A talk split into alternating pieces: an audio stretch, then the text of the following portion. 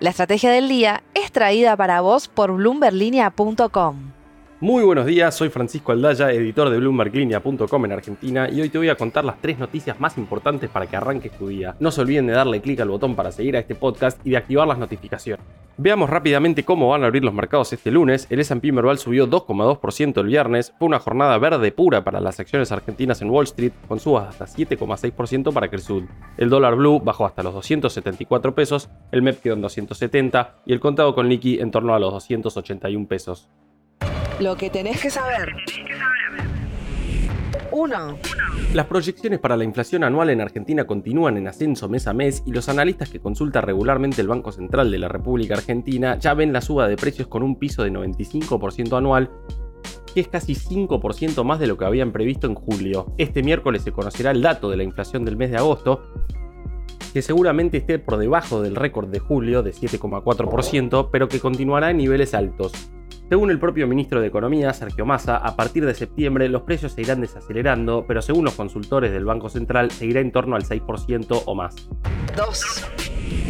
El gobierno ha declarado una y otra vez que no tiene pensado devaluar bruscamente. Sin embargo, la devaluación está y avanza cada vez más rápido. No se trata de un salto de shock del dólar, de esos que generan conmoción, sino de una aceleración en la depreciación diaria del peso.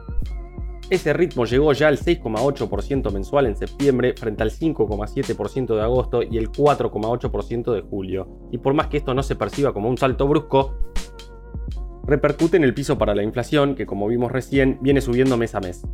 3. Mientras el dólar se viene depreciando en las últimas jornadas, el mundo de las criptomonedas viene subiendo, con el Bitcoin recuperando el viernes no solo los 20, sino los 21 mil dólares en un contexto que sigue estando muy marcado por la alta volatilidad. Lo cierto es que el principal criptoactivo del mundo no ha logrado superar los 25 mil dólares desde junio y sigue latente el riesgo de mayores caídas ante una nueva suba de tasas por parte de la Fed el 20 de septiembre.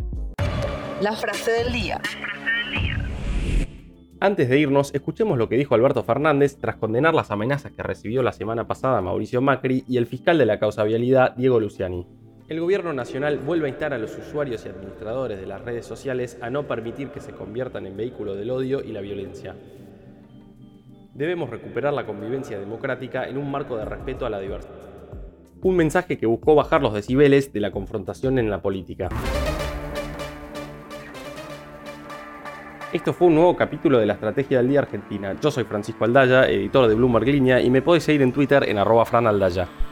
No se olviden de darle clic al botón para seguir a este podcast y a la campanita para que se enteren al instante cada vez que salga un capítulo de lunes a viernes. Espero que tengas una gran jornada productiva. Esto fue La Estrategia del Día Argentina, escrito y narrado por Francisco Aldaya.